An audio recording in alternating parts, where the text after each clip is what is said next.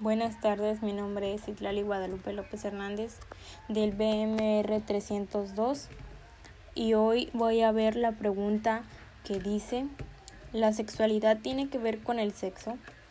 Primeramente, para poder re responder esta pregunta tenemos que saber qué es la sexualidad.